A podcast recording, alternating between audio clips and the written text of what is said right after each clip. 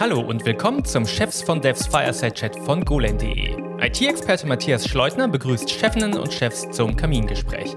Live auf YouTube und als Aufzeichnung hier im Podcast. Und jetzt zur neuesten Folge.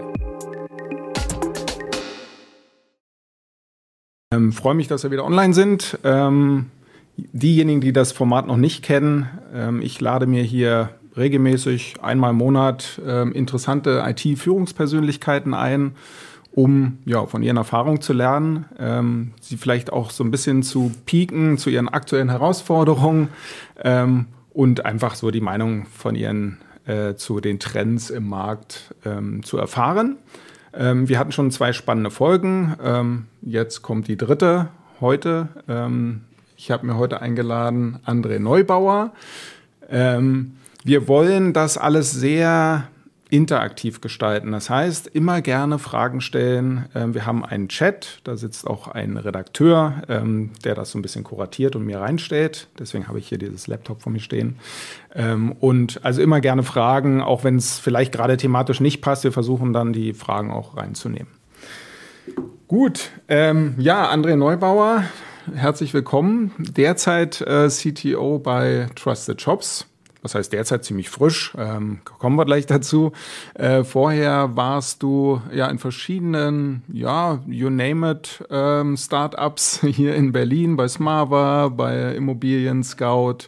Ähm, einen habe ich vergessen. Mr. Specs. Mr. Specs, genau, die Brille. Ähm, das heißt, da warst du unterwegs. Aber du hast auch schon Konzernluft geschnuppert und warst bei der Deutschen Post. Richtig. Ich weiß nicht, wie es bei euch ist. Bei uns war das immer so ein geflügeltes Wort. Wir sind ja hier nicht bei der Deutschen Post, aber da kannst du vielleicht dann auch ein bisschen auflösen. Ja. Also du hast Startup-Erfahrung, du Genau. hast Konzernerfahrung und was ich ganz spannend finde, du bist Tech-Advisor und Business Angel. Genau, das so ein bisschen, äh, ein bisschen was zurückgeben. Genau. Aber erstmal danke für die Einladung. Ich freue mich hier zu sein. Genau, erzähl mal noch mal ein bisschen was von dir. Das war jetzt Genau. meine grobe Vorstellung. Ähm, ganz kurz noch mal so ein bisschen deine Elevator Karriere. Pitch. Ähm, ich habe mal Informatik studiert, das ist auch der Grund, warum ich äh, Techie bin. Ich habe nochmal irgendwann BWL studiert, ähm, irgendwie die andere Seite besser zu verstehen. Und ähm, genau, bin dann durch verschiedene ähm, ja, ähm, Positionen, Unternehmen halt irgendwie mittlerweile dann bei Trusted Shops. Ähm, du hast die wichtigsten gesagt. Äh, bei Immobilien Scout bin ich auf die Führungs-, äh, bin ich so ein bisschen von dem Engineering auf die Leadership-Seite gegangen. Ähm, hatte dann äh, bei der Deutschen Post äh, die Möglichkeit, die E-Post äh, in Berlin äh, aufzubauen. Das, äh, war zumindest E-Post. es war E-Post, also und es hat auch immer wieder dieser Startup-Bezug da. Ähm, dann quasi nach vier Jahren Konzern ähm, oder sag mal bei der Deutschen Post bin ich dann weiter zu äh, Mr. Specs, habe das ein paar Jahre mitgemacht. Äh, dann äh, Smava ähm, in ganz anderem Umfeld, aber äh, super spannendes Thema. Und dann bin ich ja November letzten Jahr dann zu Trusted Shops gegangen. Die ja in Köln sitzen. Deswegen bin ich dir Richtig. sehr dankbar, dass du heute da bist. Äh, Deine Genau. ganze Firma feiert Karneval seit Richtig. 11.11 Uhr, aber da du im Homeoffice Allah. in Berlin sitzt, Genau, äh, musst du ran heute. hier. richtig, richtig, richtig. Okay. Ähm, genau, was sind denn so deine, was ist denn so die aktuelle Herausforderung bei Trusted Shops, technologisch gesehen? Also was, was ist jetzt gerade so die Nuss, an der du am meisten kna- knabberst? Ja, also wenn man sich so ein bisschen das in meinem Profil, meinem, ja, meinem, meinem Werdegang anschaut, dann bin ich meistens bei Unternehmen gewesen, die halt so eine Wachstums, so einen Wachstumsschmerz äh, durchgemacht haben. Also eher quasi die Transition vom Startup zum Scale-up. Ähm, und wenn du das halt machst, dann musst du halt irgendwie natürlich alle Sachen halt irgendwie aufs nächste Level ziehen. Du musst also nicht nur dafür sorgen, dass deine Technologie ähm, quasi einem viel größeren Demand halt irgendwie standhält, sondern du musst halt auch organisatorisch Vorkehrungen treffen, weil alles eben nicht mehr so ist wie halt irgendwie mit zehn Mitarbeitern, sondern dann sind es halt auf einmal eher 100, 200, ähm, ja, bis zu ein paar tausend. Und ähm, Genau, das ist immer so ein bisschen äh, mein Game ähm, und das haben wir natürlich auch bei Trusted Shops, ähm, ein ähm, Unternehmen, was ja ähm, 25 Jahre alt wird. Ähm, das ist natürlich Das schon Dinosaurier im Internet. ja, genau. ne? Internet-Dinosaurier, wie man so schön sagt. Ähm, aber auch ein sehr erfolgreiches Unternehmen, äh, super spannendes Business und äh, so quasi dementsprechend auch das, die ein oder andere technologische Herausforderung hat. Ähm, ich bin da und würde sagen, meine größte Herausforderung ist tatsächlich ähm, so ein bisschen dieses Game, äh, quasi Technologie, Organisation aufs nächste Level ähm, zu heben, um halt einfach auch bereit zu sein, ähm, mhm. quasi da, wo das Business halt hin will. Ähm, also das What brought us here, ja, ist immer dieser schöne Spruch, will not bring us there. Ähm, und das ist so äh, quasi, woran ich arbeite. Okay. Spannend. Ähm, da gehen wir gleich noch mal ein bisschen sehr näher gern, drauf ein. Sehr gern, sehr gern. Ähm, jetzt aber noch mal so ein kleiner Exkurs. Ähm, ich habe schon angedeutet, du bist auch Business Angel. Das heißt, wie, wie guckst du dir denn Sachen an, wo du investierst? Ist das Zeit, die du investierst? Ist das wirklich auch Geld? Und ich vermute mal, es sind sehr stark technologische Themen, die du dann. Genau, genau. Also, was mache ich da? Ähm, also, ich habe ja vorhin schon gesagt, ich habe mal Informatik, aber viel wichtiger, später nochmal BWL studiert. Mhm. Und das hat mich ähm, dazu gebracht, dass ich eigentlich ganz gut Technologie und Business bridgen kann in meiner täglichen Arbeit, aber ich verstehe das Business auch ganz gut. Und ähm, wenn man in der Startup-Welt unterwegs ist, dann ist es so ein bisschen wie ähm, wie soll ich sagen, also das Netzwerk wächst einfach, weil Leute sich weiterentwickeln und da kommen immer wieder neue Projekte hinzu und irgendwann äh, in dem Netzwerk ergeben sich dann Möglichkeiten, wo Leute dich halt fragen und sagen, hey, guck mal, ich mache das, kannst du, du hast das mal gemacht, kannst du da nicht halt helfen? So hat alles begonnen. Und dann macht man äh, eine Due Diligence, dann berät man äh, quasi CTOs oder hilft halt bei ganz bestimmten Fragestellungen. Und daraus ergeben sich dann mitunter auch Investments. Ähm, mhm. Das sind natürlich in erster Linie halt irgendwie Tech-Sachen, weil das ich natürlich auch am ehesten quasi kann. Ähm, ein bisschen was im E-Commerce, ein bisschen was im SaaS-Umfeld.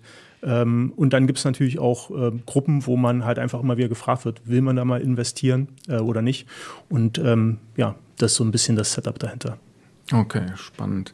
Wie, wie, wie stark wirst du da dann reingezogen? Weil ich kann mir vorstellen, als junger Startup-Unternehmer, da ist ein sehr erfahrener Techie dann, äh, der investiert ist. Also greifen die dann sehr stark nach dir und sagen, du, wir haben hier gerade einen Riesenbug, kannst du mal reinkommen? Oder ist das schon eine gewisse Distanz, die du da hältst? Mm, äh, es, es ist schon unterschiedlich, aber es ist halt vor allen Dingen ähm, sehr ja, situativ würde ich es nennen. Mhm. Äh, situativ in, in, in, einer Art und Weise, dass du halt ähm, ein Unternehmen hat jetzt, ich glaube, jetzt es hat einen Bug das kommt tatsächlich selten vor, dass, dass, dass ich dann halt irgendwie gerufen werde. Aber irgendeine kritische Situation oder irgendeine Entscheidung muss man treffen. Also eine strategische Technologieentscheidung. Genau, genau, genau ja, ähm, das sind eher so die Themen. Ähm, und natürlich ist es dann, da ist es sehr intensiv, ja, da geht natürlich auch dann ein bisschen Zeit äh, rein und dann gibt es wieder Phasen, wo es relativ ruhig ist, ja, wo man halt einfach eher von, also wo ich dann von mir aus eher mal so den, äh, den Catch-up suche und sage, hey Mensch, wie, wie, wie geht's euch? Wie steht es denn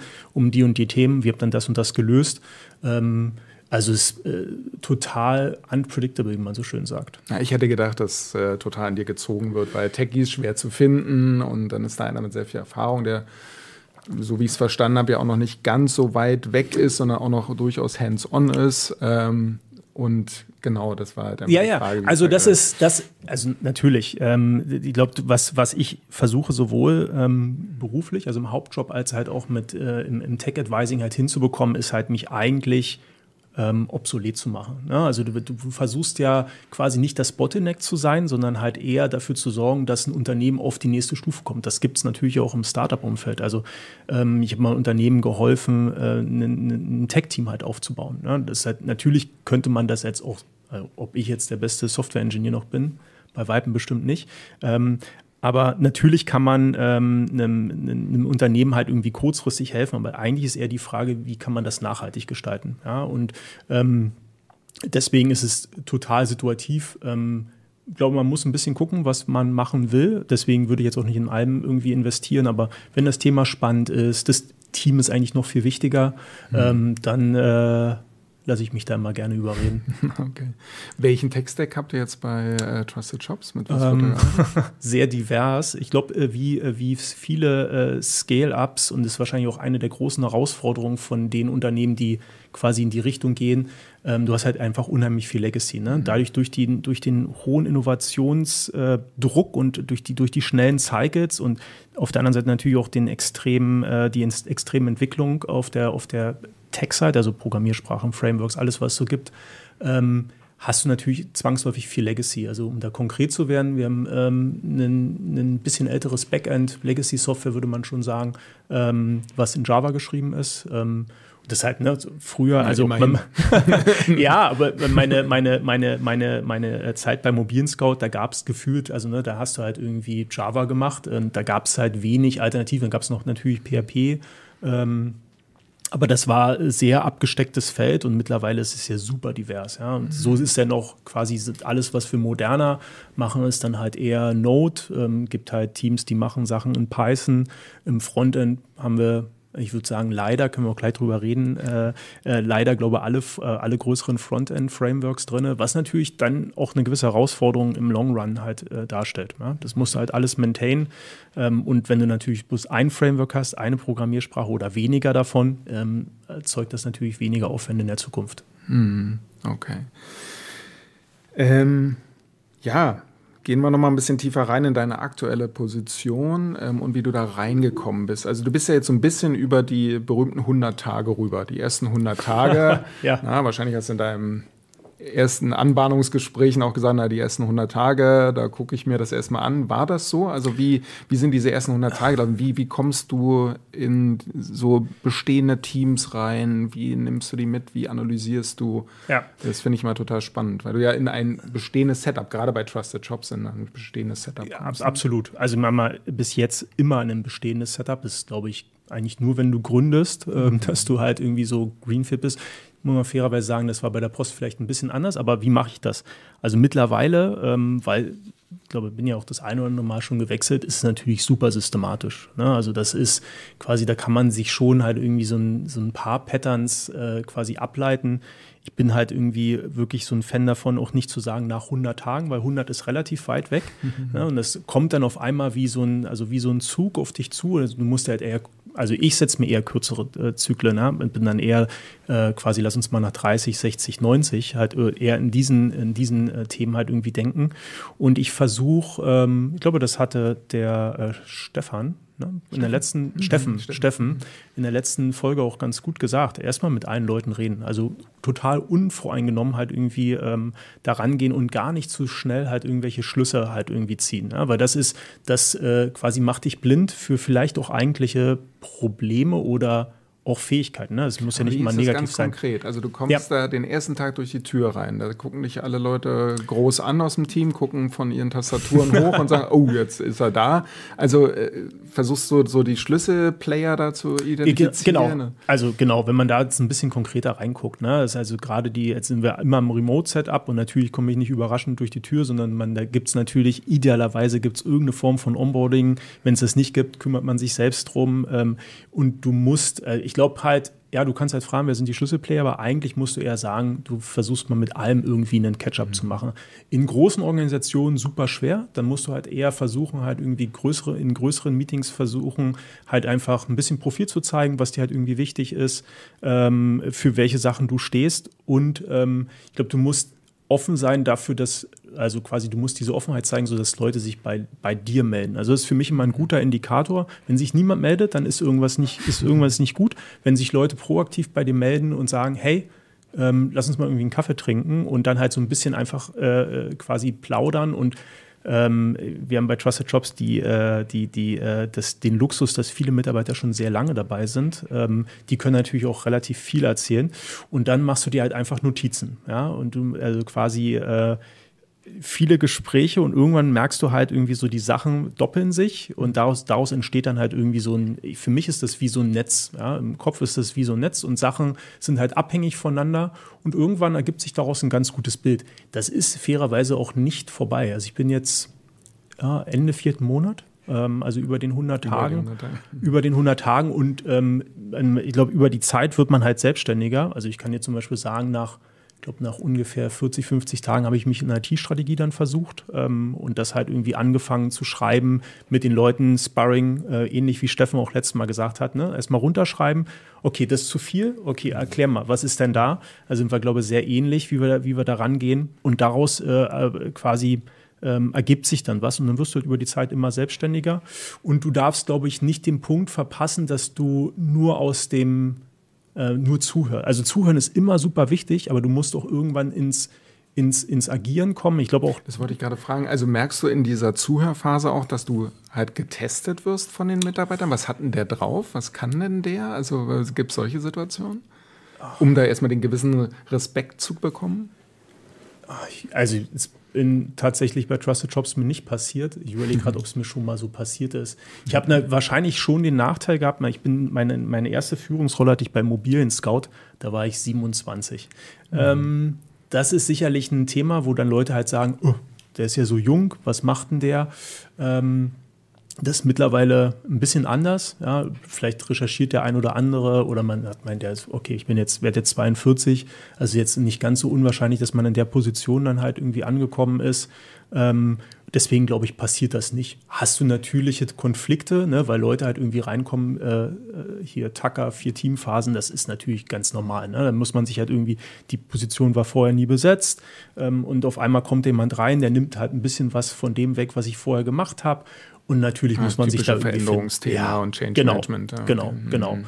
Und glaube, was du dann aber eben nicht vergessen darfst, halt, du bist ja für einen, du, also man, du wurdest ja immer aus irgendeinem Grund geholt. Also ist ja nicht quasi der Fall. Also bei Trusted Shops gab es zum Beispiel viele, viele Jahre kein CTO. Ach, und das haben die, das haben die auch so hinbekommen. Und aus dem Team äh, konnte keiner entwickelt werden?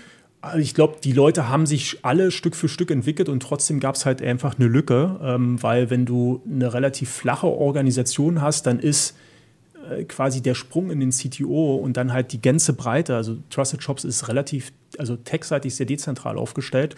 Und wenn du dann die komplette Brandbreite auf einmal äh, quasi abdecken sollst, dann hast du schon, dann fehlen dir da so Themen. Ja, gute Leute im Software Engineering.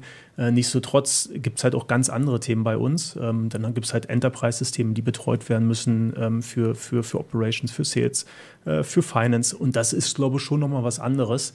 Ähm, wenn du einen VP Engineering hättest, gehabt hättest, hätte das vielleicht irgendwie klappen können. So bin ich eben dahin und der, um den, um den Schluss wieder zu um, um den Bogen wieder zu, äh, zurückzukriegen, die Leute erwarten natürlich auch, dass du dann contributest. Ne? Also du glaubst, es ist wichtig zuzuhören und aber irgendwann musst du halt ins Doing kommen ähm, und die Leute halt irgendwie mitnehmen und anfangen an den Problemen zu arbeiten. Mhm. Nicht an den operativen, das klappt meistens auch anders, aber gerade an, an diesen harten Nüssen, ne? also quasi wie kriegen wir so eine Organisation äh, halt irgendwie so aufgestellt, das ist ja immer eine Mangelverwaltung, ja, aber wie kriegt man, wie geht man mit Legacy um, wie befriedigt man gleichzeitig halt den, den ganzen Innovationsdrang, ja, mhm. gibt ja, ich mag immer ganz gern sagen, dass halt äh, alles ein Produktmanager, jeder weiß, welches Feature halt irgendwie gebraucht wird und was noch wichtiger ist, ähm, und das halt irgendwie alles unter einen Hut zu kriegen, ohne dass das halt äh, quasi nicht mehr so sustainable pace, also nach, nach, nachhaltige Geschwindigkeit halt ist, das ist schon eine echte Herausforderung. Okay. Hatte sich am Anfang so ein bisschen so angehört, als wenn du dieses schöne, selbstorganisierte Team da gesprengt hast, aber es, es war auch der Hunger nach diesen Leitplanken da und genau nach diesen Themen, die dann zu setzen, die du jetzt gesetzt hast. Leitplanken, äh, ich würde sagen, eher ein System bauen, mhm. in dem man halt einfach die Fähigkeiten halt hebeln kann. Mhm. Ähm, Leitplanken, glaube ich, ist für mich immer irgendwas, was einschränkt, aber ich glaube, an gewissen Stellen macht das sogar Sinn, einzuschränken, um Direction, also um Richtung halt mhm. irgendwie zu geben. Ähm, das ich glaube, worum es halt immer geht, ist halt, wie ich am Anfang gesagt habe, also du, du, kannst halt mit den gleichen Patterns kommst du halt bloß bis zu einem gewissen Level. Und da musst du dir überlegen, wie, also wie muss ich mich organisieren, um halt auch aufs nächste Level zu kommen. Mhm.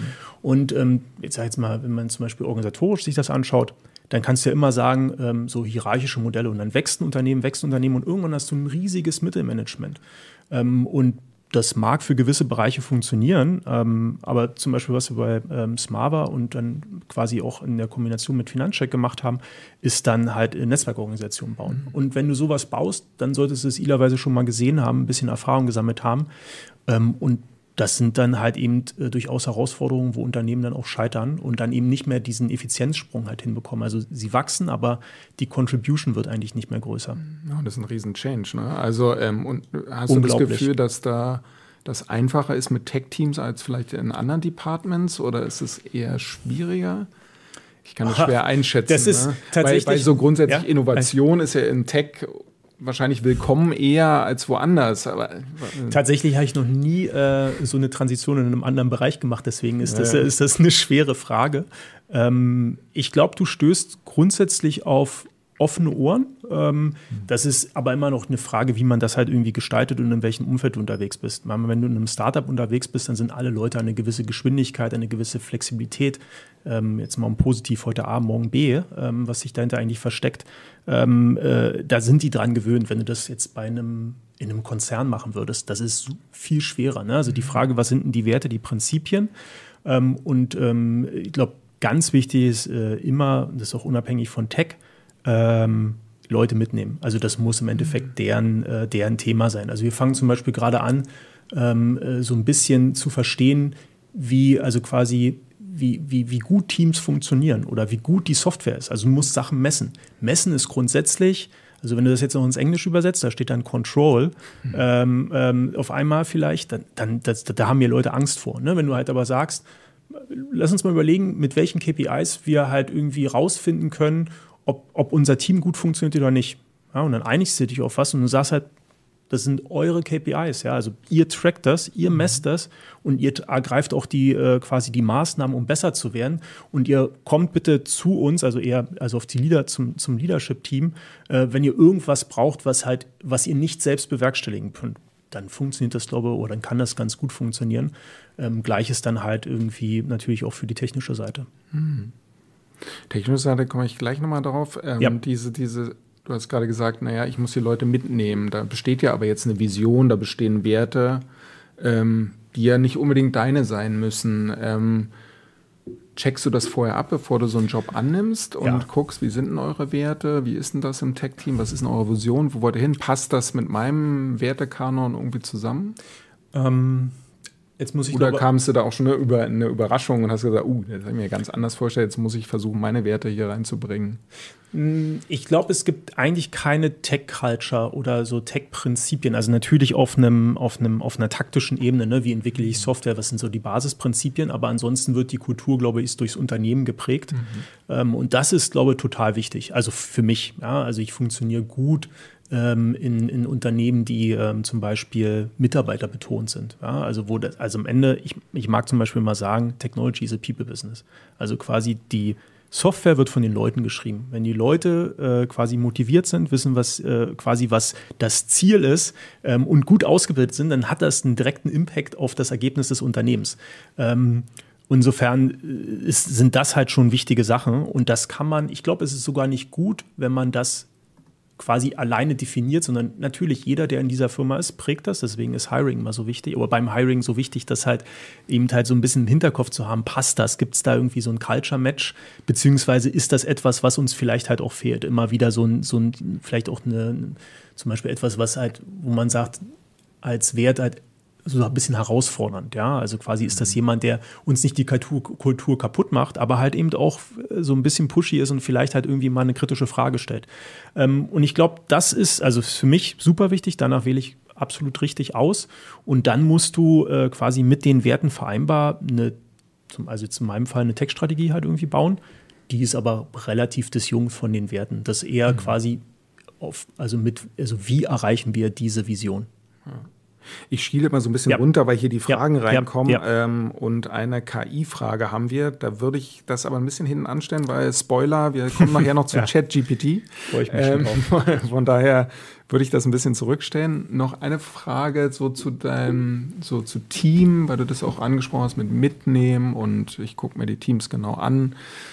Wie werde ich denn ein wertvoller Mitarbeiter für dich? Also was muss ich tun als Techie, wenn ich in deinem Team arbeite, dass du sagst, bah, das ist ein richtig wertvoller oder mhm. eine wertvolle. Ja. Kann ja noch viel wertvoller sein. Ja, ich glaube, also am Ende ist natürlich, ich glaube, also auf einer individuellen Ebene ist das natürlich eine super valide Frage, aber auch natürlich in, in, in einer, wie sagt man dazu, in einer Gruppe, äh, würde ich mal sagen. Ähm, Warum? Ja, ähm, also auf einer individuellen Ebene würde ich mir, bin ich ein großer Fan vom Pull-Prinzip. Ja, also gerade auch wenn, hatten gerade eben, hatte ich gerade, äh, gerade eben erwähnt, Netzwerkorganisation, wenn du ein anderes organisatorisches Modell verfolgst, ähm, um halt einfach einen gewissen Flow in die Entwicklung zum Beispiel zu kriegen, dann brauchst du da vielleicht auch andere Leute für. Also ein hierarchisches Modell lebt halt davon, dass es halt irgendwie Leute im Zweifelsfall den Befehl oder die Aufgabe empfangen und das dann umsetzen. Wenn du das Modell flippst, brauchst du halt andere Leute. ähm, also du musst immer überlegen, quasi, wo will ich halt hin und was brauche ich dann für Leute. Ähm, jetzt äh, quasi so, wie wir die Organisation sowohl bei Smava, aber jetzt auch dann so Richtung Trusted Shops bauen, ist dieses Pool-Prinzip mir total wichtig. Also Leute, die halt irgendwie einfach ihre Meinung teilen ja, und halt auch sagen, ähm, also, also nicht warten, dass man, dass man sie fragt, ähm, sondern halt eben das Modell halt umdreht und sagt, wenn immer es eine Frage gibt, frag einfach. Fragen ist überhaupt nicht schlimm. Ähm, diese, diese, auch diese Distanz versucht abzubauen, oh, ich spreche jetzt mit dem CTO. Ich ähm, glaube, das ist super, super äh, wichtig, dass das nicht existiert und dass, dass Leute halt einfach, also quasi, dass es total normal ist, dass ich halt einfach jeden ansprechen kann weil dann funktionieren diese Modelle ganz gut. Ähm, und als, als, als Team ist natürlich wichtig, dass du, also wäre mir wichtig, dass du ähm, contributest. Ja? Also im Endeffekt, wenn ähm, das ist ja alles Means to an End, was wir machen. Ja, also wir versuchen halt irgendwie eine, eine Vision, ein Business erfolgreicher zu machen. Ähm, und wenn man das halt irgendwie äh, gut miteinander halt in Beziehung bringt, ähm, also quasi auf der einen Seite ähm, das Thema Nachhaltigkeit, ne, wenn man erzeugt ja immer was, es ist Legacy, es muss halt irgendwie gewartet werden und auf der anderen Seite halt auch das klare Verständnis hat, wo wir halt eigentlich hinwollen, ähm, dann ist das, glaube ich, ist das super. Ähm, gibt halt häufig so ein, ähm, eine Diskussion, die ich auch durchaus schon hatte, ne? Seit, wo Leute sehr technologieaffin waren, aber eigentlich gar nicht verstanden haben, wo man als Business halt irgendwie hin will. Und natürlich äh, helfen halt gewisse Technologien halt Probleme schneller, einfacher umzusetzen. Auf der anderen Seite hast du am Ende so ein Technologiezoo. Und das musst du ähm, gut abwägen und ähm, idealerweise quasi ist dir diese Perspektive bewusst. Aber das ist total spannend, weil das hat sich, glaube ich, die letzten Jahre total geändert. Also ich, ich kenne noch die Zeiten, wo es hieß, äh, weil du bist jetzt voll so auf Soft ja, ja. Skills und Team und Contributen. Ja. Früher hieß es, ja, Hauptsache der kann Java programmieren. Dass es ein komischer Mensch ist, äh, ist uns alles egal. Hauptsache der kann Java programmieren. Aber es hat sich in den letzten Jahren total geändert. Absolut. Also gerade, also äh, dass ich, ja, du musst halt hire for attitude und halt irgendwie Skills, das kann man trainieren. Ich glaube, du brauchst das Potenzial, das ist gar keine Frage. Äh, ihr hattet ja auch schon die Frage, äh, die Diskussion rund um ähm, ähm, äh, Coding-Tests oder Coding-Challenges. Das ist, ähm, du musst halt rausfinden, quasi hat die Person dies, äh, quasi die Fähigkeiten und das Potenzial, um auf das zum Beispiel technische Level zu kommen aber gerade in einem extrem kollaborativen Umfeld. Ja, also Leute sitzen nicht mehr alleine in einem Zimmer, auch das habe ich noch erlebt. Ähm, äh, quasi quarzen das Zimmer zu, so nach dem Motto, sitzen da ganz alleine und äh, quasi äh, größter Programmierer aller Zeiten, so nach dem Motto. Ja, diese ähm, alten Keller-Pizza-Witze, ne? Ja, also, das, so ist es ja nicht. Nee, so ist eben. es ja nicht. Und wenn du, äh, wenn, wenn du dann nicht die Skills hast im Sinne von ich, bin halt proaktiv, ich kann halt, ich kann halt kommunizieren. Erwartet keiner, dass, dass alle Leute extrovertiert sind. Das muss man auch sagen. Aber halt, ähm, das muss so ein gesunder Mix sein. Mhm, auf jeden Fall. Und wie hältst du die Leute dann? Also, weil wir wissen, beide super schwer, neue Techies zu finden. Retention-Thema? Wie, wie hältst du die bei der Stange? Ja, also es, ich glaube, ein wichtiger Punkt ist, ähm, ist mir auch schon persönlich, also hätte ich nie gedacht, dass mir das so wichtig, für, äh, dass das so, so, so wahr ist. Halt, äh, People join the company and leave der Leader. Ne, das ist ja, äh, ist ja, oder lief der Manager. Ähm, das, ich glaube, es ist total wichtig, dass du halt Interesse für die Leute zeigst. Ähm, und äh, wenn du halt Entscheidungen triffst oder wenn Entscheidungen getroffen werden, die jetzt zum Beispiel nicht also die sie anders treffen würden, die Person, dann musst du halt irgendwie trotzdem quasi klar machen, warum das halt irgendwie so ist. Und dann kann jeder Ja oder Nein dazu sagen. Und am Ende ist es natürlich, kann man nicht immer Ja zu allem sagen, aber es muss halt irgendwie transparent sein, warum man so entscheidet, warum gewisse Sachen so passieren. Ähm, und das, also ich bin zum Beispiel ein großer Freund von so einer gewissen ähm, Leistungskultur. Also ich mag gerne mit Leuten zusammenarbeiten, die halt einfach einen unheimlichen Drive haben, ähm, auch natürlich, das ist ein bisschen natürlich Luxus, sehr seniores Team, das äh, ist ideal. Ähm, und wenn du, ähm, wenn du, wenn du das hast, dann kannst du das halt, es ist halt irgendwie so für mich immer wie so ein Flywheel, weil du hast die Motivation auf der einen Seite, du hast viele Herausforderungen äh, im, im, in der täglichen Arbeit, die will ich gar nicht alleine lösen. Ja, ist ähnlich wie äh, quasi Startups beraten. Also idealerweise machst du dich überflüssig. Und ähm, wenn du halt also quasi diese spannenden Themen hast und das Potenzial in der Organisation, dann äh, kannst du den Leuten immer wieder die Möglichkeit geben, über den Teller ranzuschauen und dieses, ich sag mal, diesen, diese tägliche Arbeit, ne? Software entwickeln. Ähm, es ist ja dann doch irgendwann auch ein bisschen repetitiv, auch wenn es mal ein anderes Feature ist, wenn es ein kniffliger Bug ist oder äh, irgendeine Herausforderung im Produktionsumfeld. Es, ist quasi, es ist trotzdem ein bisschen Abwechslung, es ist Wertschätzung äh, mhm. und ähm, das ist halt wichtig. Ja? Mhm. Ähm, du musst dich ich wiederhole das, äh, Technology is a people business. Ja? Mhm. Das halt das, äh, ohne die Leute schreibst du halt keine Zeile Code ähm, und deswegen ist das also wirklich eigentlich das Number One Thema. Naja, bald gibt es ja No-Code, dann ist das eh, dann wird es vielleicht sogar noch mal wichtiger, ne? Also weil es darum geht, dass die Leute wirklich die Kreativität reinbringen und das Neue reinbringen und das Neue zusammensetzen. Ja. Aber das Fass will ich jetzt ja, nicht aufmachen. Ist, äh, ich glaube, besser, besser, besser, besser nicht. Besser ähm, nicht aber wir gehen doch vielleicht noch mal auf so eine Metaebene eher, Gerne. so was mich so umgetrieben hat, also auch als ich deinen Lebenslauf gesehen habe, so Karrierefahrt CTO. Du hast ja relativ straight, also wie man, wie ich das tausendfach lese, Softwareentwickler, Lead Developer, mhm. Head of Engineering vielleicht noch dazwischen ja, und dann ja. CTO. Ja. Und, und ich habe das Gefühl, im Tech-Bereich ist das relativ schnell, dass man auf diesem Level anbelangt. Ich weiß, es gibt verschiedene. Mhm. Ein CTO bei Siemens ist nicht das gleiche wie im Startup, alles klar. klar. Aber irgendwie bin ich sehr schnell auf dieser Leader-Position. Jetzt steht bei dir schon seit sieben Jahren CTO drauf. Ja. Äh, wo geht's denn da weiter? Oder und, und dann gibt's da die Situation, wo dann, wenn du zum größeren Unternehmen wechselst, der CIO oben drüber gesetzt wird und der kommt gar nicht aus dem Tech-Bereich. Ähm, der ist vielleicht aus dem Finanzbereich oder kommt irgendwie aus dem Produktbereich. Ne? Und der ist dann auf einmal CIO und du bleibst als CTO darunter. Siehst du das auch so, dass man erstens vielleicht im Vergleich zu anderen Bereichen sehr schnell in dieses CTO-Liga mhm. kommt und dann da aber auch irgendwo kleben bleibt? Ich würde das nicht als kleben bleiben bezeichnen, aber also um das äh, so ein bisschen systematisch, also natürlich, ähm, gerade wenn du in einem Startup-Umfeld halt ähm, unterwegs bist, dann gibt es halt einfach viel Verantwortung, die irgendwie verteilt werden muss. Ja? Ähm, und es ist, äh, glaube, da gibt es halt unheimlich, also kann ich einfach bloß jedem raten, also wenn jemand wachsen will ja, und sich schnell entwickeln will, dann ist das wahrscheinlich ein gutes Umfeld.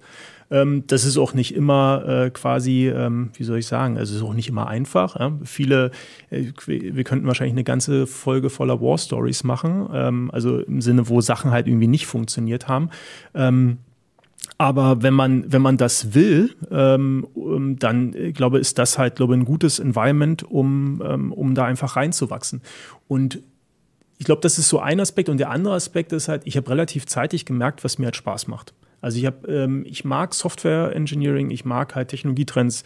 Ähm, ich mache das auch immer noch. Ich suche, habe so ein paar Pet Projects. Ich würde es nicht mehr in Produktion machen. Gibt viel bessere Leute. Aber ich habe für mich irgendwann gelernt, dieser Impact, den ich in der Organisation haben kann, indem ich halt die Organisation baue, ähm, eine Vision gebe, äh, bisschen Direction, ähm, halt einfach vielleicht auch die harten Nüsse halt irgendwie für, für Leute halt irgendwie löse, dass ich damit viel mehr Impact habe. Und das macht mir Spaß.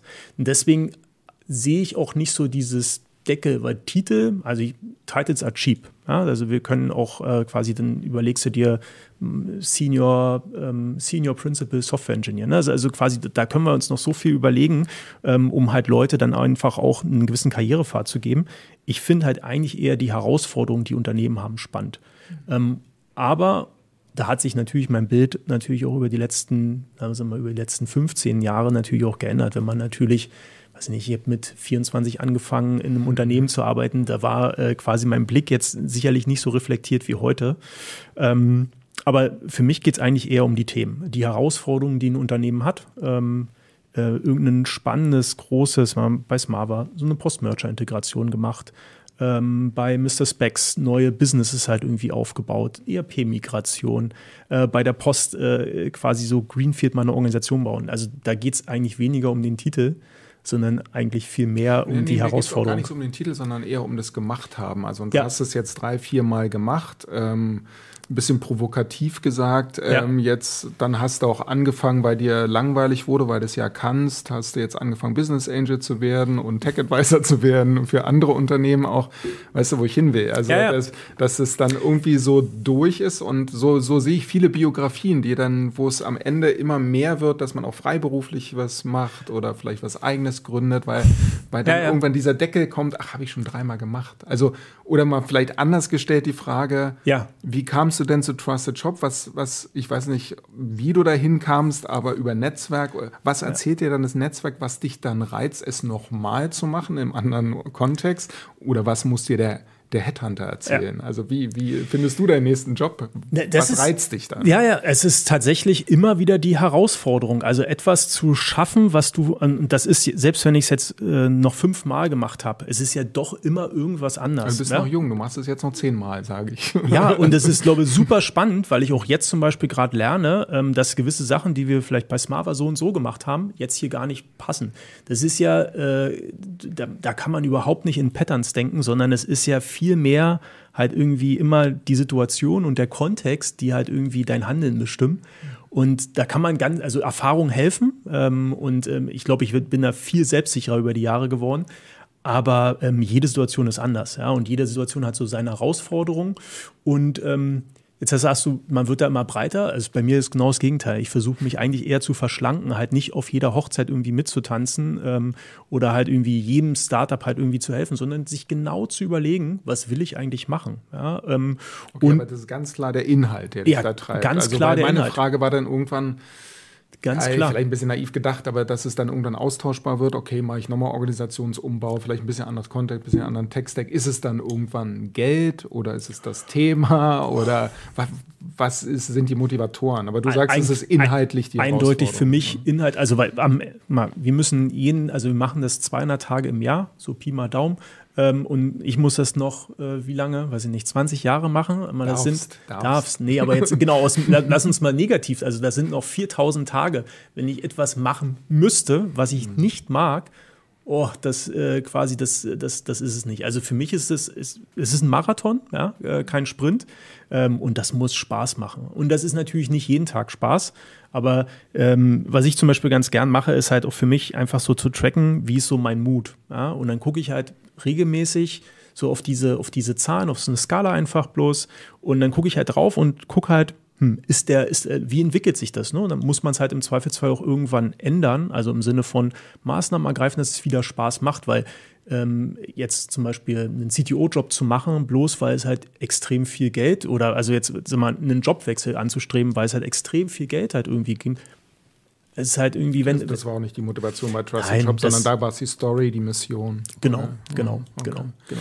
Ähm, hier kam eine ganz interessante Frage, die noch so ein bisschen in dieses Team-Thema passt. Ähm, und zwar, ob du Beispiele für erprobte KPIs hast für ein zwölfköpfiges Dev-Team. Ja, ich glaube, das äh, erste ist äh, quasi VIP, also Work in Progress. Ähm, wie viele Sachen macht man parallel? Ähm, und ich glaube, dass bei zwölf Personen im Team ähm, ist die Gefahr groß, dass zu, an zu vielen Themen parallel gearbeitet wird. Ähm, das ist nicht ideal, äh, wenn man also quasi im, im, im, Throughput wahrscheinlich ganz gut, aber quasi Time to Market im, im Zweifelsfall vielleicht nicht optimal. Ähm, würde ich mir überlegen, ob man das Team splittet. Also zwölf ist schon verdammt viel. Ähm, ansonsten äh, quasi Dora KPIs sind so wahrscheinlich so mit die bekanntesten in dem Umfeld, kann man mal nach googeln. Ähm, ja, Punkt. Ich und, und danach so, handelst du auch oder bist du nicht so KPI-driven? Doch, doch, doch, total. Oder? Also mhm. äh, total. Ich bin aber das, wie ich vorhin gesagt habe, ähm, also Teams müssen das own. Ähm, mhm. Teams müssen verstehen, dass, also, dass, also sie sollen besser werden und ich helfe dabei. Ähm, das ist so ein bisschen das Game von draußen rauf zu gucken. Und das, wir haben, was haben wir? Die Diskussion halt früher Velocity messen oder so beim Scrum-Team. Ja, und dann sagt das eine Team, dass äh, quasi wir, für uns ist das eine 5, für die anderen ist halt irgendwie 3 das funktioniert nicht. Ne? Das mhm. braucht man nicht diskutieren. Aber halt sich zu überlegen, also Time to Market, Cycle Time, Lead Time, ne? die Sachen, die man halt irgendwie unter eigener Kontrolle hat, halt einfach zu optimieren. Dann kommt man vielleicht ähm, als Team, was vielleicht ähm, noch nicht Continuous, äh, Continuous Deployment hat, irgendwie hat, merkt man, Mensch, alle zwei Wochen, hat, hattet ihr auch schon in der Folge, ähm, alle zwei Wochen sitzen da irgendwie drei, vier Leute und müssen das halt auf Produktion bringen.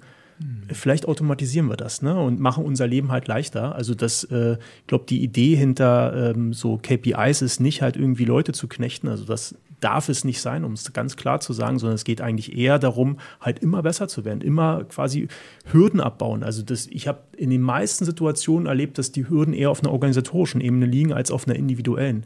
Und wenn es individuell ist, ist es vielleicht sogar ein Skillthema. Das kann man wunderbar lösen. Ja, aber meistens ist es halt so, ich musste zu irgendeinem Meeting, da habe ich halt irgendwie noch eine Abhängigkeit, die arbeiten an einem anderen Projekt das sind doch eigentlich eher die Themen. Ja? Und wenn man, wenn man, wenn man äh, quasi das äh, eher so datengetrieben macht, dann kommt man auch, glaube ich, ganz gut äh, dahin, dass man halt die wahren Ursachen halt in der Organisation identifiziert. Hm, okay, cool. Harter Cut.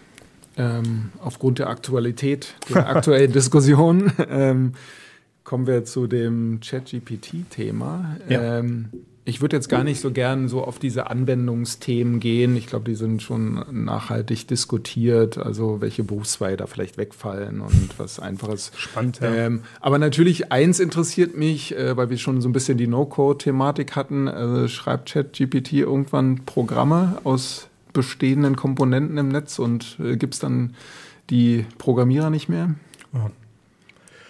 Also ich glaube, auch diese Rolle wird sich halt irgendwie ändern. Ähm, es ist tatsächlich verblüffend, nee, verblüffend ist noch das falsche Wort. Das ist tatsächlich mit einer der überraschendsten Sachen. Also, äh, wenn man zum Beispiel also Google Copilot, äh, ja, GitHub Copilot, so rum, ähm, auch OpenAI basiert, ähm, halt irgendwie nutzt, weil man denkt da irgendwie ne, so ein bisschen Code generieren, wie man es früher halt irgendwie kennt, dann irgendwie Getter Setter oder halt irgendwie noch das, den Kommentar das ist es nicht. Ja? Das ist halt einfach, man fängt an, Methodennamen zu schreiben und der generiert halt irgendwie oder er schlägt den Code halt irgendwie vor.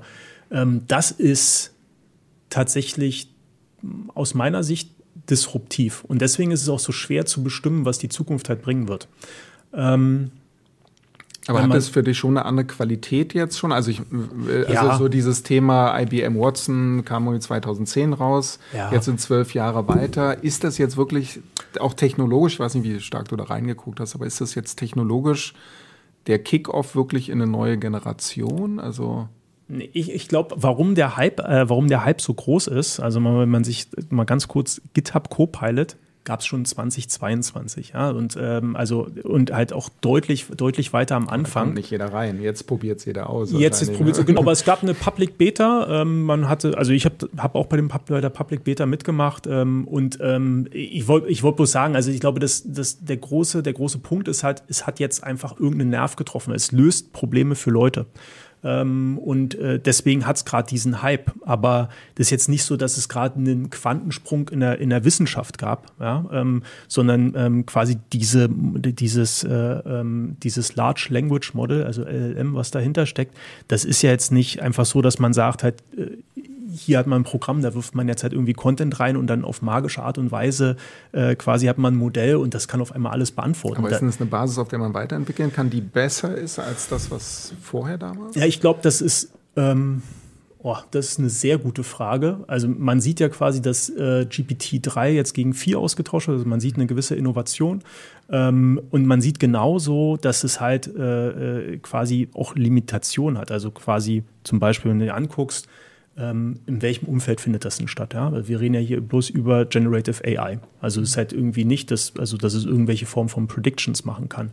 Ähm, den ganzen Systemen fehlt halt ähm, quasi individuelle Daten. Ja? Das ist halt irgendwie ja, trained. Kreativität, das ist alles Vergangenheit. Genau, ist alles, sind, ne? genau, mhm. genau. Also das kann man, das, das, also es ist in sich quasi limitiert. Ähm, und es nutzt halt wissenschaftliche Ansätze. Und diese wissenschaftlichen Ansätze werden sich natürlich auch weiterentwickeln. Die Frage ist eigentlich, die, die Kernfrage ist halt, wie schnell entwickeln sich diese? weil die dazu führen, dass halt mehr Use Cases halt über irgendwelche Modelle halt irgendwie gelöst werden können. Das, was jetzt gerade passiert, ähm, und ich finde das super spannend, ich will es nicht, äh, nicht kleinreden, ähm, ich glaube, das hat halt irgendwie so den Nerv getroffen. Jetzt sind halt alle irgendwie wach und Unternehmen müssen sich das halt auch anschauen. Äh, ja, quasi. Eine Menge Geld kommt da rein, ne? Also darf man nicht vergessen, Microsoft packt jetzt rein, Google packt rein, also Absolut. Ähm, das ist, äh, ist natürlich so ein bisschen äh, ein Game, wo man natürlich auch den Anschluss nicht, also ich würde eher sagen, das ist so eine Verteidigungsstrategie. Ähm, man darf den Anschluss dann nicht ver äh, verpassen. Also ich, ich, bin da weit weg von äh, Details zu kennen, aber ich würde halt auch sagen, Microsoft hat selbst äh, gar keine äh, gar keine große, also keine, keine Expertise im Sinne, also die ähnlich ist wie OpenAI. Also deswegen ist deren einziger Move jetzt äh, quasi OpenAI äh, stark, zu, stark zu finanzieren. Ähm, ich glaube, Google hingegen ist wahrscheinlich eine super AI-Company, aber Generative AI ist jetzt halt nur Hast eins. Hast du dir den BART-Chatbot ja, angeguckt? Ja, ja, na klar, Fehler passieren und das ist halt auch leider eins der Probleme, dass wenn du halt irgendwie äh, an non-predictable äh, äh, quasi System halt irgendwie hast, dann kann, können natürlich Fehler passieren. Kann man relativ schlecht ja, vorher Das ist ja das, was jetzt durch die Presse geht, dass alle sagen, ja, naja, da kommt ja noch so viel Mist raus. Aber es ist ja schon im Kern sehr erstaunlich, was dann doch teilweise rauskommt. Ne? Ähm, und deswegen frage ich so, ist das jetzt der Kickoff, wo man sagt, jetzt, jetzt kommt das iPhone sozusagen und äh, jetzt geht es durch die Decke? Ne? Also was was tatsächlich sichtbar aus meiner Sicht ist, ist, dass es halt eine Disruption ist. Ja, und für die meisten Leute war das nicht sichtbar. Ähm, das, was halt Google uns jeden Tag halt ausspuckt, ist halt massiv quasi AI-basiert. Ähm, und jetzt auf einmal ist das so anfassbar. Ne? Du kannst halt mit irgendwas, mit was Virtuellem halt irgendwie chatten und auf einmal liefert der halt, also Inhalte werden auch nochmal auf eine ganz andere Art und Weise halt zugänglich. Mhm. Das ist äh, ohne Frage, ist das ähm, fast beängstigend. Ne? Also nicht, da, da, kann ich auch die Ängste durchaus verstehen. Ähm, nochmal, äh, quasi das, was sich dahinter abspielt, also worauf das alles basiert, ist äh, quasi, da gab es jetzt nicht quasi diesen einen Quantensprung, der das halt irgendwie möglich macht, sondern es ist harte, harte Arbeit glaube, 2014 OpenAI gegründet, also schon noch ein paar Jährchen her. Also das heißt auch nicht, dass die jetzt irgendwie den, äh, den riesen Durchbruch haben, sondern die haben halt irgendwie Stück für Stück ähm, halt ein relativ komplexes System. Also da gibt es auch durchaus den einen oder anderen interessanten Post zu, wo, wo, halt so ein bisschen, kann man auch übrigens ChatGPT selbst fragen, mhm. ähm, äh, äh, wo die Architektur dahinter erläutert wird. Ähm, das ist jetzt nicht, dass das halt irgendwie gerade simpel ist, sondern es ist ein extrem feintuned Modell. Mhm. Ähm, und äh, die einzige Frage ist halt äh, quasi, quasi, wie schnell geht jetzt diese AI-Entwicklung halt eigentlich weiter? Naja, durch das Geld, was jetzt reinkommt, könnte das relativ schnell gehen. Ne? Weil, weil da geht auch so ein bisschen die Frage hin. Also die Frage ist, kann man äh, KI im Kundensupport wirtschaftlich einsetzen? Ich denke jetzt sofort an diese klassischen Bots, die jetzt bei meinem Stromanbieter aufgehen, was eine normale Baumstruktur ist. Ne? Ja, ja. Da ist nicht viel KI dahinter, aber könnte das jetzt so einen Schub bekommen? Wir hatten es neulich mit einem Freund diskutiert. Ähm, diese Standardanfragen, die du in den FAQs halt irgendwie hast, total. Ja? Ähm, aber das glaube das, also das ging auch schon vor ChatGPT.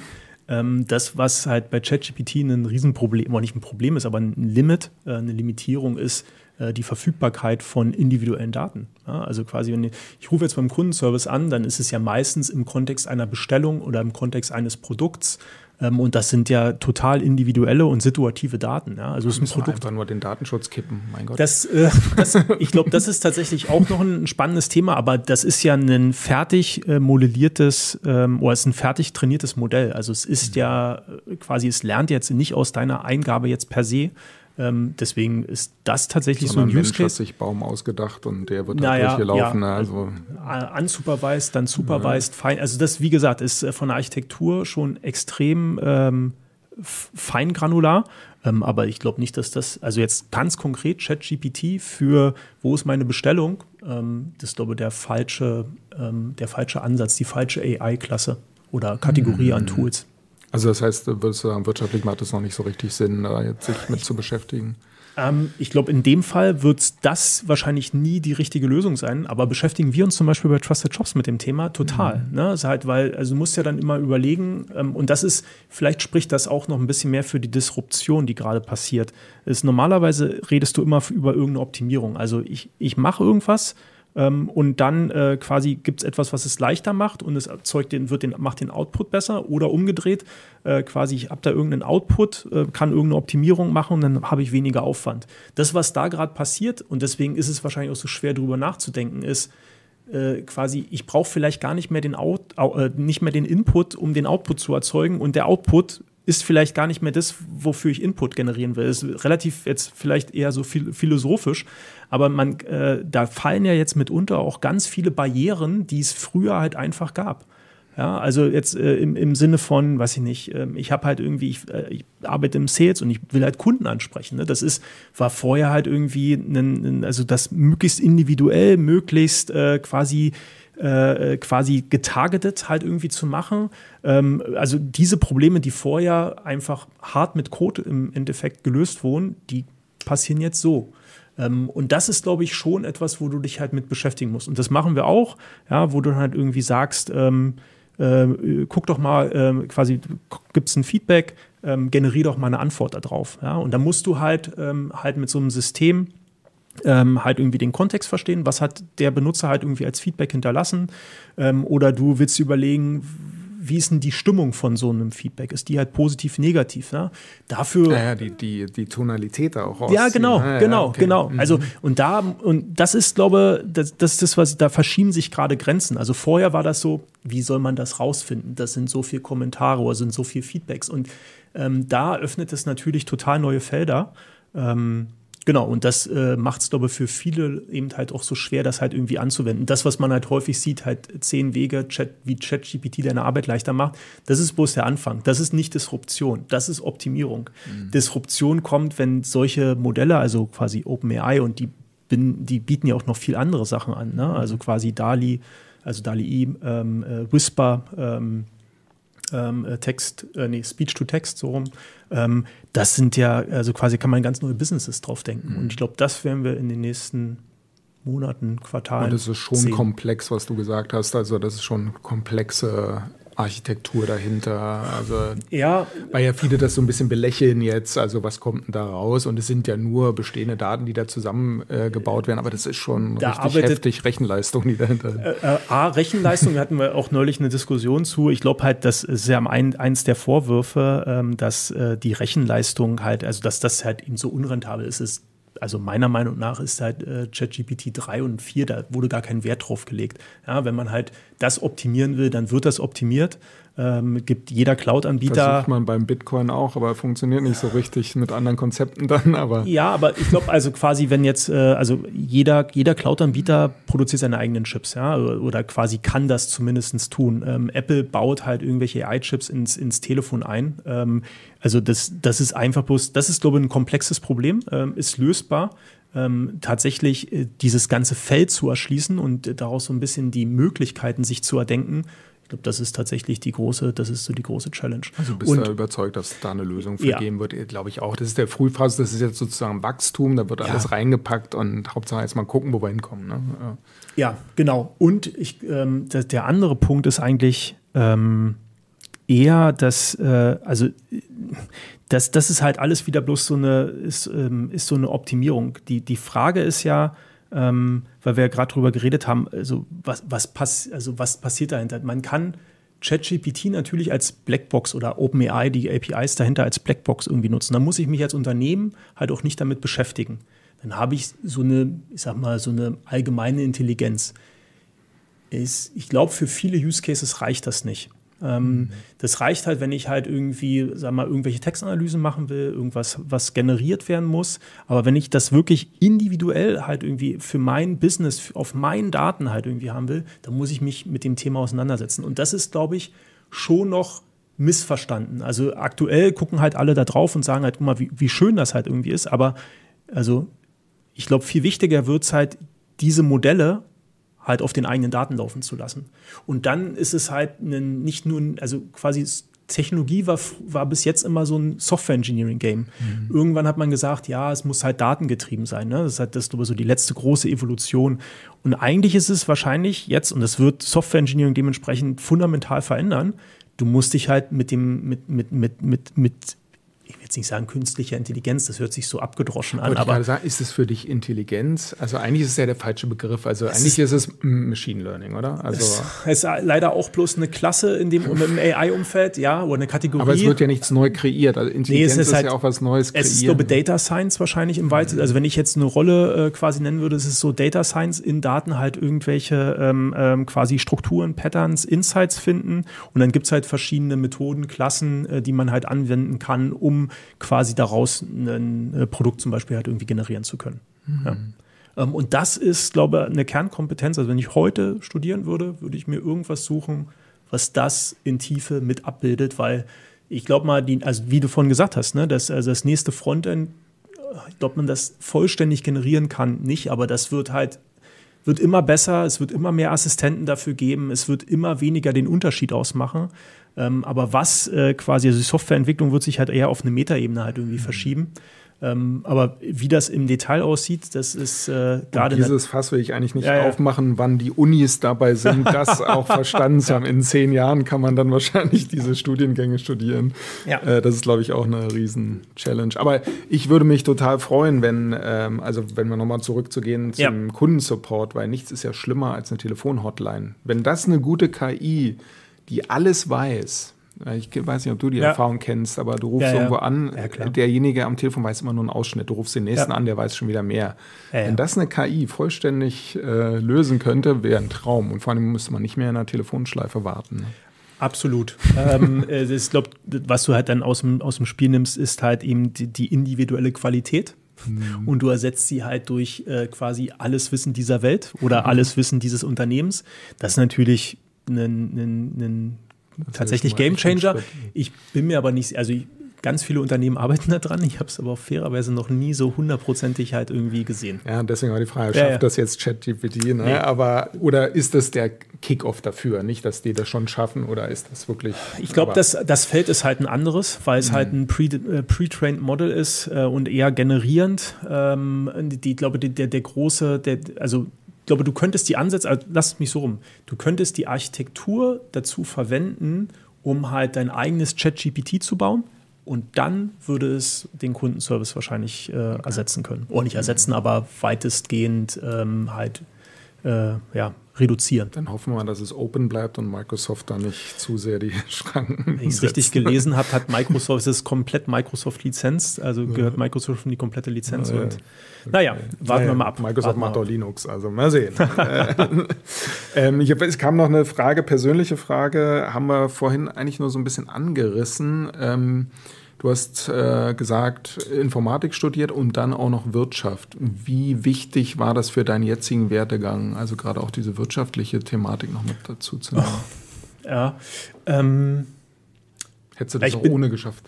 Ich glaube nicht, ähm, weil das ist, also ich hätte dann vielleicht irgendwas anderes gemacht. Ähm, das ist ja auch die Frage. Also ich habe das nicht wegen dem Abschluss gemacht, das muss man auch dazu sagen, ähm, sondern eigentlich eher um, um, das Verständnis, um die, um die Systematik dahinter zu verstehen. Und damals war das so, ich habe mal Informatik studiert, das hat funktioniert, ne? Und dann wendest du das gleiche Pattern halt irgendwie an und studierst nochmal was anderes. Neben dem Job ist äh, tatsächlich, äh, neben, dem Stu äh, neben der Arbeit zu studieren, ist eine mega Habe ich Herausforderung. gesehen, ja, das war ja noch. Ähm, genau, wäre jetzt vielleicht auch, also ich glaube, in heutigen, also jetzt äh, trifft man so ein bisschen ab damals, aber ähm, so viele, also es war ein Dualstudium, also quasi war so ein äh, Remote-Studium. Ähm, damals gab es noch gar nicht so viele andere Möglichkeiten. Ich würde mir natürlich heute schon überlegen, muss es ein Studium sein, sondern oder will ich einfach bloß das Wissen? Und dann gibt es die Kurse wahrscheinlich auf den gängigen Plattformen. Ähm, mir hat es unheimlich geholfen, ähm, einfach halt einfach Zusammenhänge zu verstehen. Das ist so ein bisschen, als wenn man halt eben auch die Zusammenhänge in der Informatik versteht. Nicht in Tiefe, aber man, man, man hat so, man kennt halt die Abhängigkeiten und die Dynamiken dazwischen. Ähm, und das ist, glaube ich, ab einem gewissen Level total hilfreich, weil ansonsten bist du so auch ein bisschen, du kannst halt schwer mitreden. Ne? Also ähm, jetzt ähm, mit, mit C-Level-Kollegen, für die ist es schwer, Technologie zu verstehen, äh, für dich ist es schwer, das Business zu verstehen.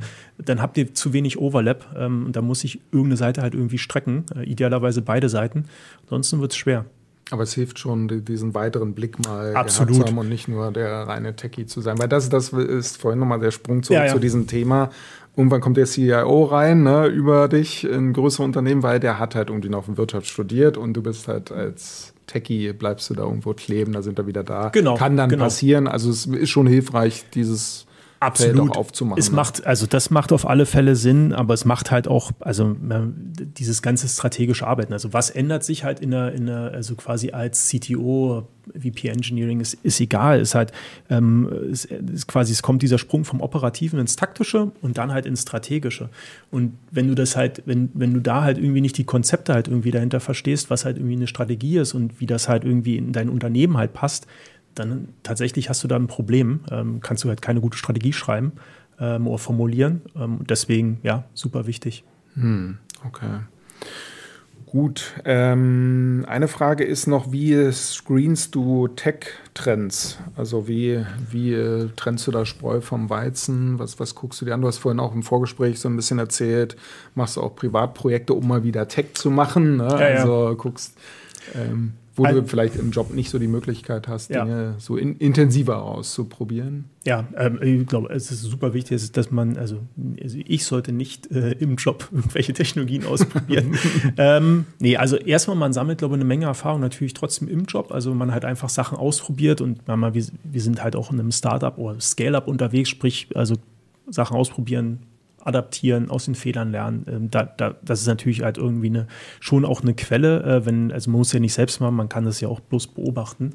Ähm, und ansonsten. Ähm, also, also deinem Team gibst du doch die Möglichkeit im Job, also beschäftige dich mal einen Tag mit einem Tool und dann sagst du uns, ob das für uns passt oder nicht. Also nicht mit irgendeinem Tool, sondern ja, das, was du Ja, wir haben bei Trusted Shops ähm, so einen Self-Education Friday, mhm. ähm, einmal im Monat äh, fürs Engineering äh, quasi alle Leute quasi äh, können sich da ähm, dem, dem, der Bildung halt irgendwie hingeben. Ähm, also dediziert, um halt wirklich dafür zu sorgen, weil das am Ende, wie wir gesagt haben, oder wie ich schon ein paar Mal jetzt gesagt habe, People-Business, ja, du musst halt einfach an deinen Skills halt arbeiten. Wir machen dann viele Vorträge, aber es gibt auch Leute, die dann halt einfach die Zeit nutzen und dann sich einfach neue Sachen halt irgendwie anschauen. Das machen wir schon. Ähm, oder machen wir nicht schon, sondern das machen wir explizit. Bin ich mega Fan von. Ähm, das hattest du auch eingeführt oder das gab es schon? Das ist äh, das sehr, sehr schön, dass es das schon gab. okay. ähm, genau. Und äh, ansonsten, ich lese viel, ich höre unheimlich gern Podcasts. Ähm, und dann, das ist so ein bisschen wie früher die Konferenzen, die es ja aktuell nicht mehr so viel gibt. Ne? Also, du musst, also gehst zu einer Konferenz und lässt dich berieseln. Ähm, idealerweise machst du etwas, was du nicht schon kennst. Also wenn du natürlich immer auf diesem ausgetretenen Pfad bist, und ich sage jetzt mal einfach, ne? Irgendwie ähm, die nächste Angular-Version oder die nächste Java, also da, da, passiert jetzt nicht so viel. Du brauchst halt irgendwie etwas, was dich triggert. Ähm, und also ich nutze die Formate, um halt mich triggern zu lassen. Und dann fange ich an, das irgendwie zu lesen. Und idealerweise, also eigentlich ist wichtig, so mein Takeaway ist halt, selbst wenn es ich langweilig finde, mach's trotzdem. Weil es halt, also es ist ja nicht wichtig, was ich als wichtig empfinde, sondern halt irgendwie, was halt irgendwie vielleicht für den Job wichtig ist, was für die Branche wichtig ist. Ähm, Ansonsten ist, hast du so, kannst du auch einfach wichtige Sachen ver verpassen. Ne? Also wenn ich jetzt sagen würde, hm, hier an, äh, an OpenAI glaube ich nicht, halt irgendwie ein bisschen generieren, ne, dann musst du halt irgendwie rein. Und wenn du dann natürlich bei einem Deep Dive halt irgendwie feststellst, das ist nicht das, also quasi, das kennst du, das braucht man nicht, ist irrelevant, ähm, dann kann man es auch skippen. Aber also ich versuche da schon in vielen, vielen Themen halt irgendwie mal einen Deep Dive zu machen. Und wenn es dann technologisch ist und ich irgendwie eine Idee gerade habe, was ich halt irgendwie machen möchte, dann äh, quasi mache ich mir auch die Hände dreckig. Aber ist es fokussiert dann auch auf den Job, den du gerade machst? Weil du gerade gesagt Branche und das muss irgendwie dazu ähm, passen, ähm, habe ich rausgehört. Oder ist es eher wirkliches privates Interesse oder ein Nee, Branche eher, Branche eher Technologie. Ja, also mhm. ich versuche, also ich habe jetzt natürlich nicht die Zeit, mich mit allen ähm, quasi Themen zu beschäftigen, die halt einen CIO bei irgendeinem Konzern halt irgendwie beschäftigen. Ähm, das nicht, aber ähm, da kommt halt, also weiß nicht, da gibt es halt eine neue E-Privacy-Richtlinie. Compliance, ähm, es gibt wahrscheinlich wenig Leute, die das halt irgendwie richtig groß mögen, aber das ist halt auch egal, das ist ein sehr gutes Beispiel. Du musst es nicht mögen, aber es wird dich betreffen. Also kannst du es, also da führt kein Weg dran vorbei, du musst dich mit beschäftigen. Ähm, und solche Themen, um einfach halt immer so ein bisschen quasi zumindestens äh, die, so, so, so eine Idee zu haben, das könnte relevant sein, das ist nicht relevant oder ähm, ja, grundsätzlich das Thema einordnen zu können. Ja. Mhm. Und äh, wenn du jetzt gesagt hast, Podcast hörst du sehr gern, gibt es da irgendeinen Podcast, den du besonders gerne hörst, den du weiterempfehlen kannst? Wen folgst du so als Figur im Tech-Bereich? Gibt es sowas? Ja, ähm, sehr, sehr, sehr, sehr divers. Also ich nutze äh, verschiedene Sachen. Ich nutze ähm, also erstmal einen Podcast, den ich gerne höre, ähm, programmierbar, ähm, finde ich, find ich super. Gibt es sicherlich auch ganz viele andere. Ähm, ich finde äh, so auf der, auf der Technologieseite, was mich auch immer wieder so ein bisschen fordert, was mich so ein bisschen reizt, dann äh, was, alles, was Eberhard Wolf macht, finde ich, find ich super. Mhm. Ist eher so auf der, auf der wirklich Tech-Architekturseite ab und zu auch schon ein bisschen so Metaebene. Ähm, also ein bisschen philosophisch auch. Oder? Ja, äh, abs absolut. Ähm, mhm. Und äh, ansonsten so gerne halt irgendwie so, wenn ich sagen, wissenschaftliche Paper, das wäre ein bisschen hochgegriffen, aber so Longreads, ähm, dass man einfach so, ne, man scoutet ein Thema für sich und sagt, da muss ich mal ein bisschen mehr äh, rein, äh, reinschauen. Da wird es ja nicht sofort ein Buch für lesen. Ne? Das dauert dann immer ein bisschen und dann gucke ich halt einfach, gibt es irgendwas, was ein bisschen länger ist als ein Blogartikel. Mhm. Ähm, und das funktioniert ganz gut für mich. Okay. Und gibt es irgendein Tool, weil wir kommen jetzt schon langsam leider zum Ende, ich könnte noch lange, lange weiterreden, aber ähm, Gibt es irgendein Tool oder eine Technologie, wo du sagst, äh, die sollte man sich unbedingt jetzt aneignen? Ähm, das findest du total spannend oder bist du Fan von? Also was mich schon lange begleitet, ist jetzt gerade jetzt nicht die hipste Technologie, aber also äh, das haben wir auch heute, ne, ähm, quasi so ein bisschen gemerkt. Man gibt halt unheimlich viele Themen, die halt um einen herumschwirren und äh, die einen beeinflussen und da trotzdem halt irgendwie ahead of the game zu bleiben, ne, irgendwie die Übersicht zu haben. Ich bin ein großer Fan, äh, quasi mir selbst irgendwie so eine Struktur zu geben. Ich mache das mit Notion. Ähm, Notion. Mhm. Ähm, hilft mir unheimlich. Das muss jetzt nicht Notion sein, aber halt, ich, mein Tipp wäre so ein bisschen, ähm, gerade auch, also je weiter man kommt, ja, ähm, je komplexer wird es. Es ist egal, ob man eine Führungskraft wird oder halt ein Experte. Ähm, dann, äh, dann, dann, dann ist die Menge an Themen ist halt einfach, die wächst halt einfach ne, mit der Seniorität. Ähm, und sich da drin zu strukturieren und ein gutes Framework zu überlegen, ähm, ist tatsächlich für mich der große Unterschied und viel wichtiger als halt irgendwie so das letzte, das, das letzte Trendthema. Ja? Also das quasi, das ist dann eher etwas, was du halt äh, wie, wie, wie als Maschine halt einfach kontinuierlich halt irgendwie scoutest und dann für dich halt bewertest und abarbeitest. Mhm. Aber wenn du das nicht hast, dann ist das alles immer so, ich sage dann mal gerne dazu, ist halt so Muskelkraft. Ähm, mhm. Und da sind wir bei dem Thema, das ist halt eher ein Marathon und nicht ein Sprint. Super, ich danke dir ganz herzlich. Ich habe viel mitgenommen. Äh, Karrierepfade, CTO, dein Weg fand ich total spannend. Ähm, auch so das ganze Chat-Thema. Ähm, ja, bin ich jetzt technisch nicht so viel weitergekommen, aber es ist auch, glaube ich, ein Riesenthema. Aber ich fand es interessant, deine ähm, Sichtweise darauf und ähm, gerade auch, wie du Tech-Teams wirklich als People wahrnimmst und nicht als Ressource, die halt ja. runterprogrammieren soll. Also das ist, ja, also das versuche ich auch immer bei Human Resources rauszustreichen. Ähm, Finde ich super spannend. Äh, da wird es sicherlich Menschen Spaß machen, in deinem Team zu arbeiten. Ich denke, ihr sucht ja auch immer. Äh, immer wieder. Also Trusted Jobs Karriereseite mal angucken. Ähm, und da gibt es bestimmt tolle Tech-Positionen. Oder mich vielen, vielen Dank. Und äh, zu deinem Herzensthema DevSecOps sind wir nicht gekommen, aber die Reihe geht weiter. Es Absolut. wird nochmal die Möglichkeit geben, da nochmal tiefer einzusteigen. Ja, dann vielen Dank auch allen äh, Zuschauern. Ähm, vielen Dank auch für die Fragen. Wir konnten leider nicht alle dran nehmen, ähm, weil es so ein intensives Gespräch war. Ähm, der nächste Fireside-Chat wird am 16. März sein, voraussichtlich. Steht noch nicht ganz fest, aber wir werden das frühzeitig announcen. Und ja, meldet euch auch gerne zum Newsletter Chefs von Devs an, von golem.de. Findet ihr auf der Seite. Und ja, ich sage Tschüss und Schönen Abend allen noch. Ciao. Sind noch Fragen an unsere Gäste offen geblieben? Dann seid bei der nächsten Aufzeichnung des Fireset Chat live bei YouTube dabei und stellt eure Fragen direkt im Chat. Die aktuellen Termine findet ihr auf golem.de oder auf dem YouTube-Kanal von Golem.